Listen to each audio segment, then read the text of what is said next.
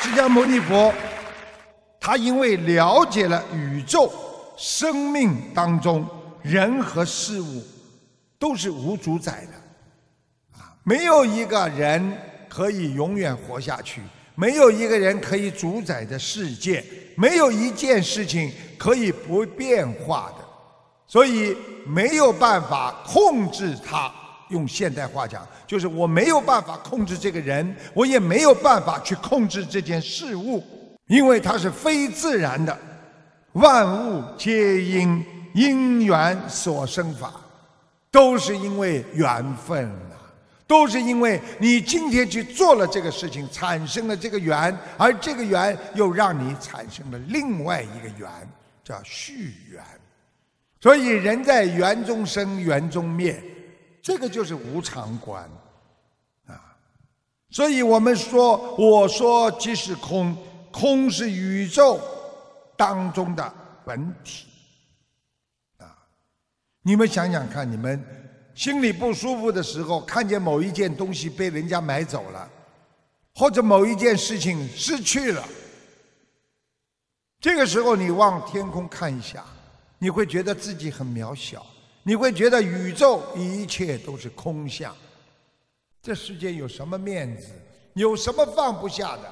抬头看看宇宙空间，多么的浩瀚，多么的啊这个伟岸。所以想一想，心中多么的渺小。其实人的烦恼只是因缘在你的内心起着一些波澜，在因缘控制的过程当中。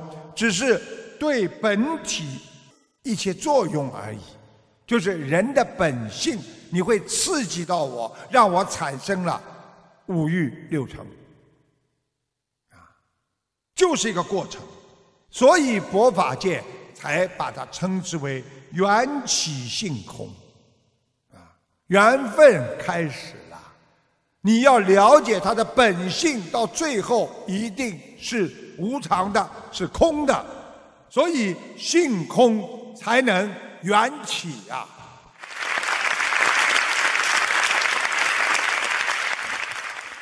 就像我们去帮助一个人，我们跟这个人一定有缘分。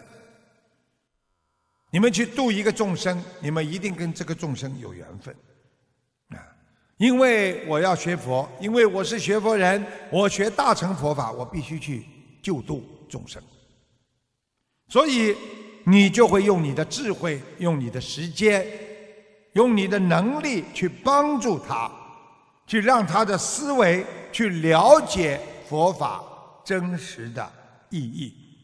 你有时候会用你的财物去布施给他，然后你会去说法，去让他解脱。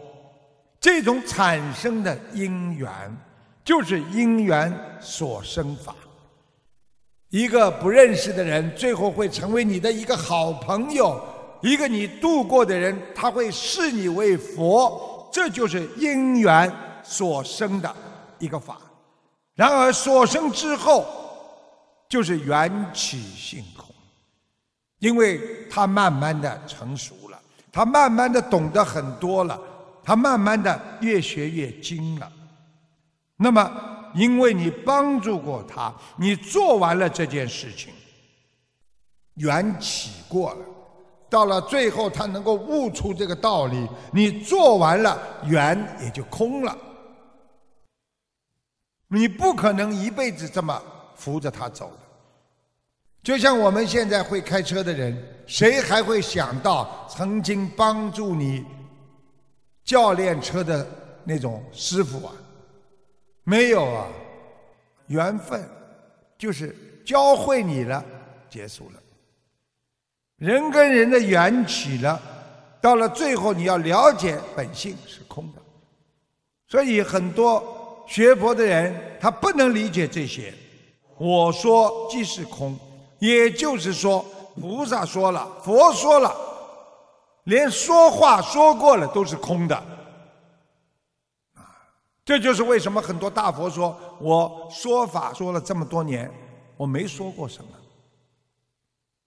啊，你说说过吗？说过的。说过了呢？在哪里呀？没有了。我帮过你吗？帮过了。帮过之后呢？又没有了。所以这就是缘起性空。啊，今天呢，跟大家呢，啊，这个缘起性空分享就到这里。谢谢大家。嗯。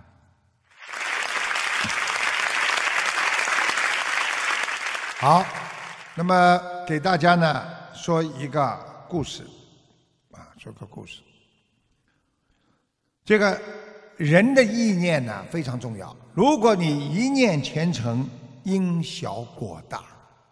所以很多人呢，不要以为啊，一个念头帮助别人，哎呀，很小的一个因啊，果报大的不得了啊。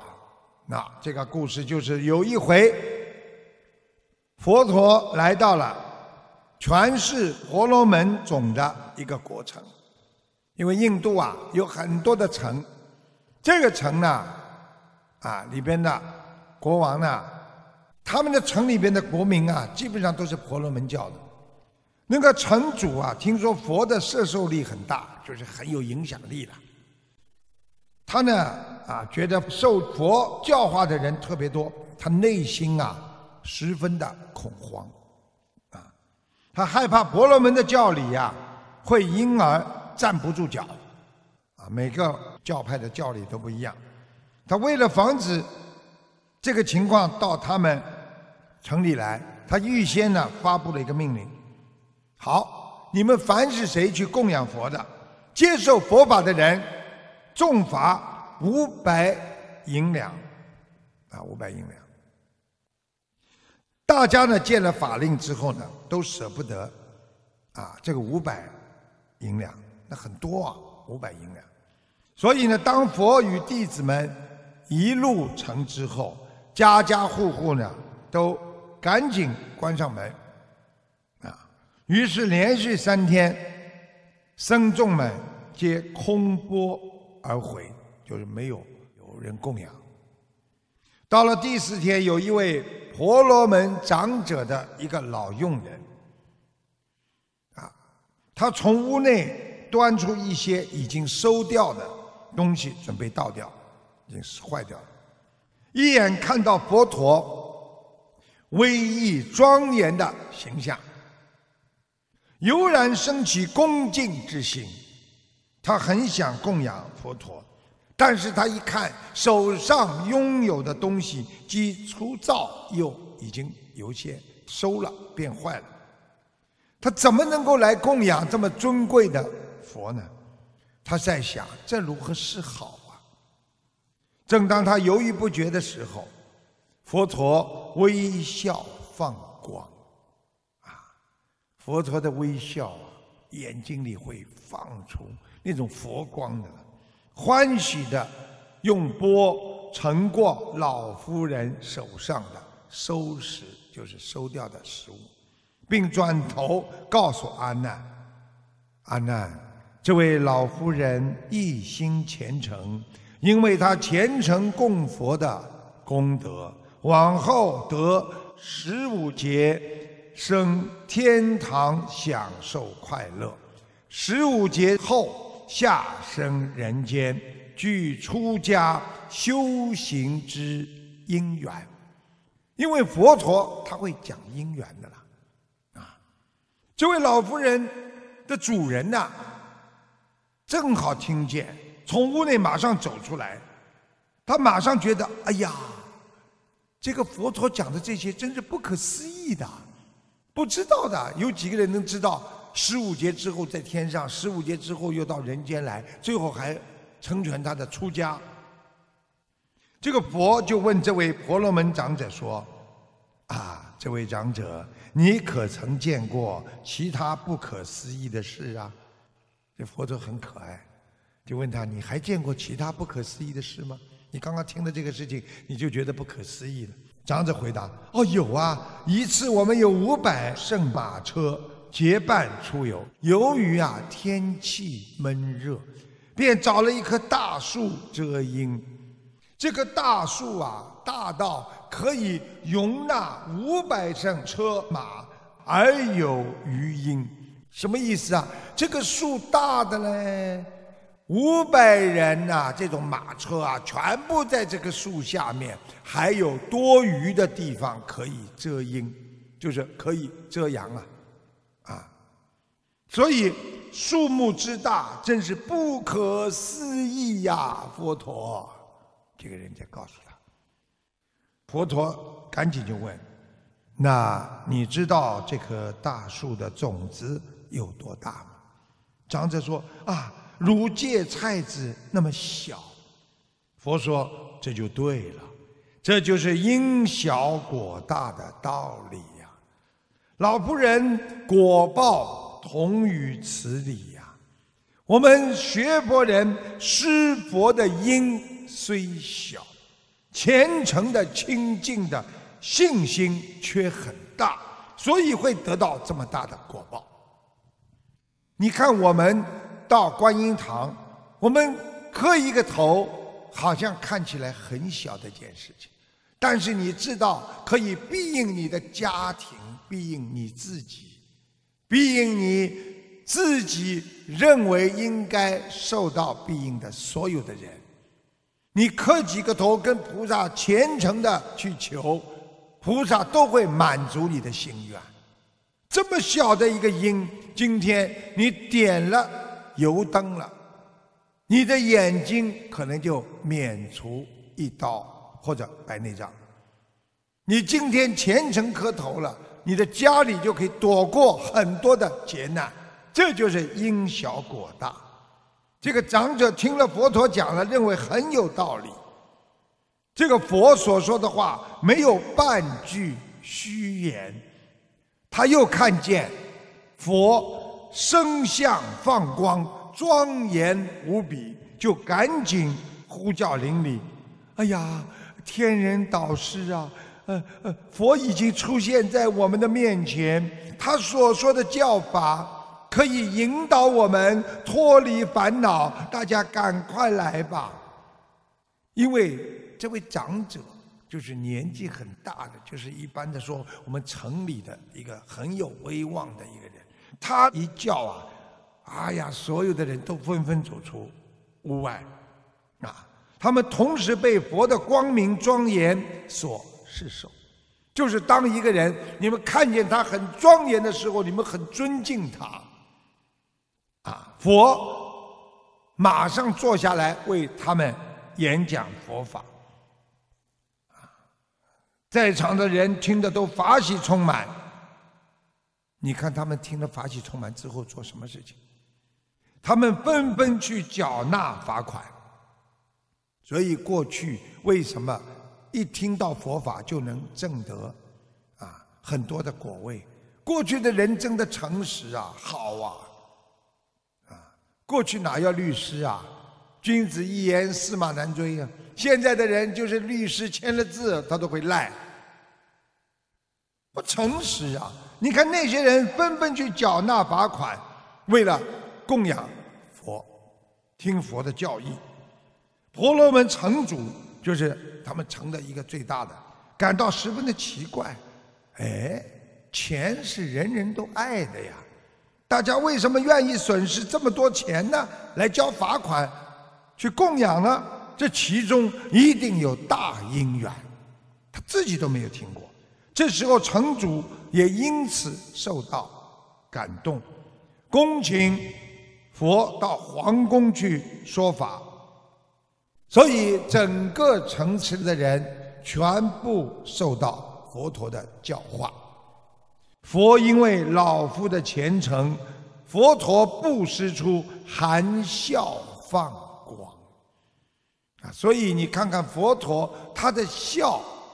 能够让众生摄受，感到那种慈悲呀。由于放光的因缘，消除了大家的疑惑。所以你看，有些人讲话，别人就相信他，因为他眼睛里散发出的光，那是诚实，那是不欺骗。